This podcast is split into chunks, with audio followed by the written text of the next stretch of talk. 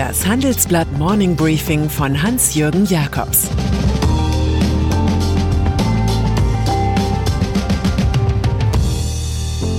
Guten Morgen allerseits. Heute ist Montag, der 25. Januar.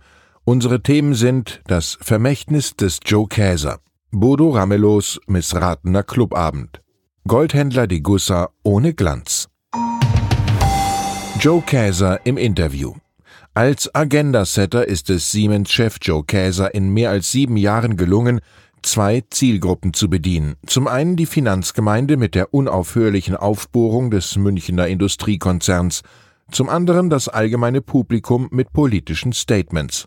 Kurz vor seinem Abschied als CEO warnt er im Gespräch mit meinen Kollegen Sebastian Mattes und Axel Höppner nun erneut vor einer sozialen Spaltung. Der Casino-Kapitalismus ist zu weit gegangen. Der 63-Jährige spricht im Interview unter anderem über die mangelnde Meinungsstärke von CEO-Kollegen. Jetzt, als die Ära Trump zu Ende ging, haben sich manche ja noch schnell kritisch geäußert. Als ich vor etwa einem Jahr auf die Verrohung der Sprache seitens des sichtbarsten politischen Amts der Welt hingewiesen habe, musste ich dafür Kritik einstecken. Über die Digitalisierung sagt Käser, was wir in Deutschland und Europa unbedingt brauchen, ist die Mikroelektronik. Das ist ein viel wichtigerer Schlüssel als Software und die Cloud für die Weiterentwicklung der industriellen Welt von morgen. Die Halbleiterindustrie integriert immer mehr Funktionalität auf den Chip. Sie bestimmt die DNA der Digitalisierung. Zu den Internetgiganten sagt der Siemens-Chef, wenn die Entwicklung so weitergeht, könnte es für die Welt wichtiger sein, wer Chef von Facebook wird, als wer zum US-Präsidenten gewählt wird. Da muss die Politik einen Ordnungsrahmen für die Gewaltenteilung neuer Prägung schaffen. Joe Käser könnte recht haben. Schon heute kann man sagen, die Donald Trumps oder Joe Bidens kommen und gehen. Mark Zuckerberg bleibt. WhatsApp in der Kritik. Die Menschen sind zusehends skeptisch gegenüber dem digitalen Monopolismus, der ihr für modern erklärtes Leben beherrscht. Jüngster Beleg die großen Absetzbewegungen beim Messenger-Service WhatsApp. Der gehört natürlich ebenfalls zu Zuckerbergs Imperium. Die Flüchtenden sind irritiert von Änderungen der Nutzerbedingungen. Sie ermöglichen es, nach Kritikermeinung, der Mutterfirma Facebook die Texte der Nutzer einzulesen und für kommerzielle Zwecke zu nutzen. WhatsApp dementiert das. Jedenfalls sind Millionen zu Alternativen wie dem Anbieter Signal gewechselt. Auch Elon Musk empfiehlt Signal.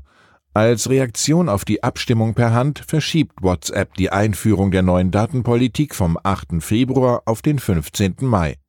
Schon Goethe wusste, das Betragen ist ein Spiegel, in welchem jeder sein Bild zeigt.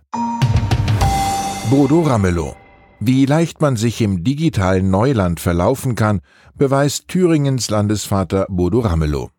Er hat bei einem vertraulich angelegten Online-Talk, der über die neue Audio-App Clubhouse lief, tatsächlich erzählt, dass er sich bei den stundenlangen Corona-Gesprächen in der Ministerpräsidentenkonferenz mit dem Handyspiel Candy Crush entspannt.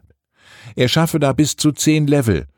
Auch mokierte sich der linken Politiker darüber, dass Bild quasi live aus den vertraulichen Sitzungen mit der Kanzlerin berichte. Da können wir die Ministerpräsidentenkonferenz auch gleich auf Clubhouse machen und holen das Merkelchen dazu. Ramelow dachte selbst angesichts von mehr als tausend Zuhörern nicht daran, dass seine Sotisen aus der Runde bekannt werden könnten. Doch dank der Welt am Sonntag war das prompt der Fall. Das von zwei Silicon Valley Größen gegründete Clubhouse ist nun das Next Big Thing, vor dem redselige Politiker strikt zu warnen sind. Reformstau. Zur Rolle des ökonomischen Lehrmeisters fehlen Deutschland offenbar ein paar Fähigkeiten. So hat Berlin größten Wert darauf gelegt, dass Mittel aus dem Wiederaufbaufonds der Europäischen Union nur bei verwirklichten Reformen fließen.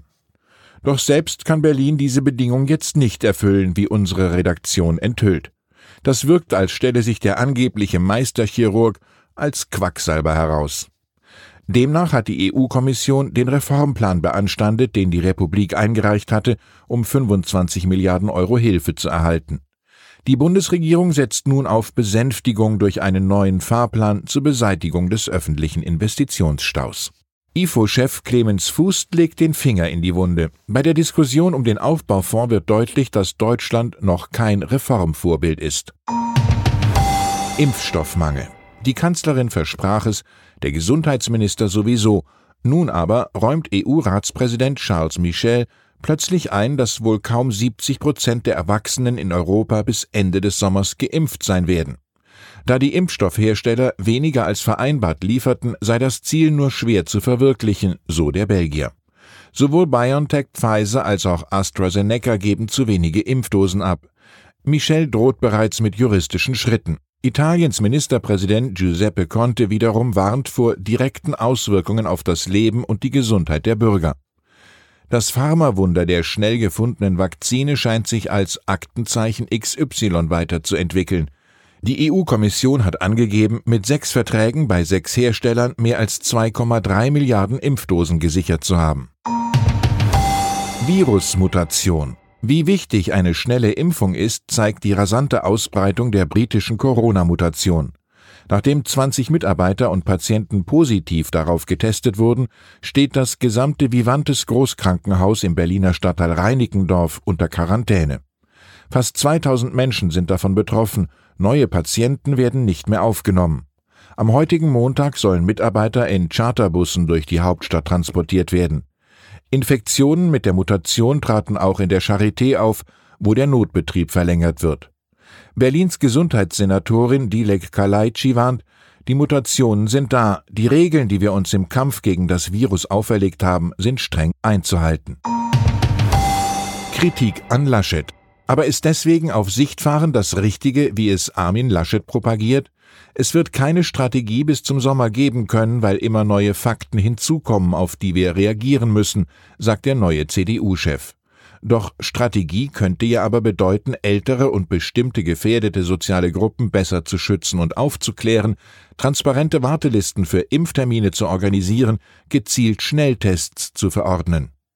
Generelle Einwände gegen Laschet äußert unser Gastkommentator Wolfgang Münchau. Er habe den CDU-Vorsitz weder mit dem Versprechen einer stärkeren europäischen Einigung oder einer Kampfansage an die fiskalpolitisch Konservativen erlangt, auch hinterfrage er das enge Bündnis seiner Partei mit dem ungarischen Viktor Orban nicht. Und schließlich sei der Kohlekumpel, so Münchau, ein Geist der Vergangenheit und stehe nicht für technologische Innovation.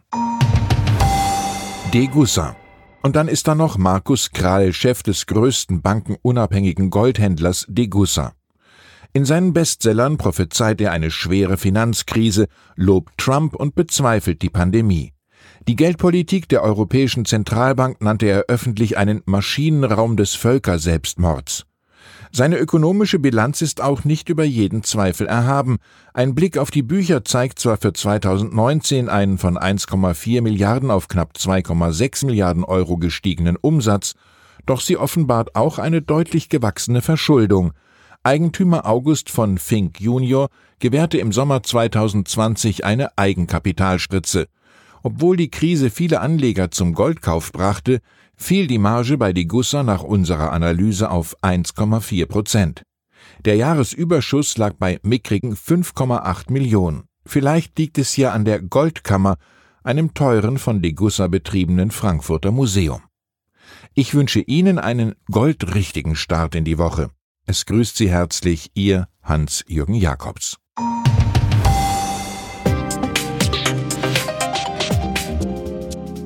17.30 Uhr sprechen wir bei Handelsblatt Today über alle Themen, die die Finanzwelt bewegen. Ein Lebenswerk zu erhalten und seine Werte an künftige Generationen weiterzugeben, ist ein Herzenswunsch vieler Stifter. Entsprechend wichtig ist ein Partner, der weiß, wie man Stiftungsvermögen anlegt und die Sorgen und Hoffnungen, die Stifter bewegen, kennt. Dieses und andere Themen präsentiert von unserem Initiativpartner, der Hypo Vereinsbank Private Banking.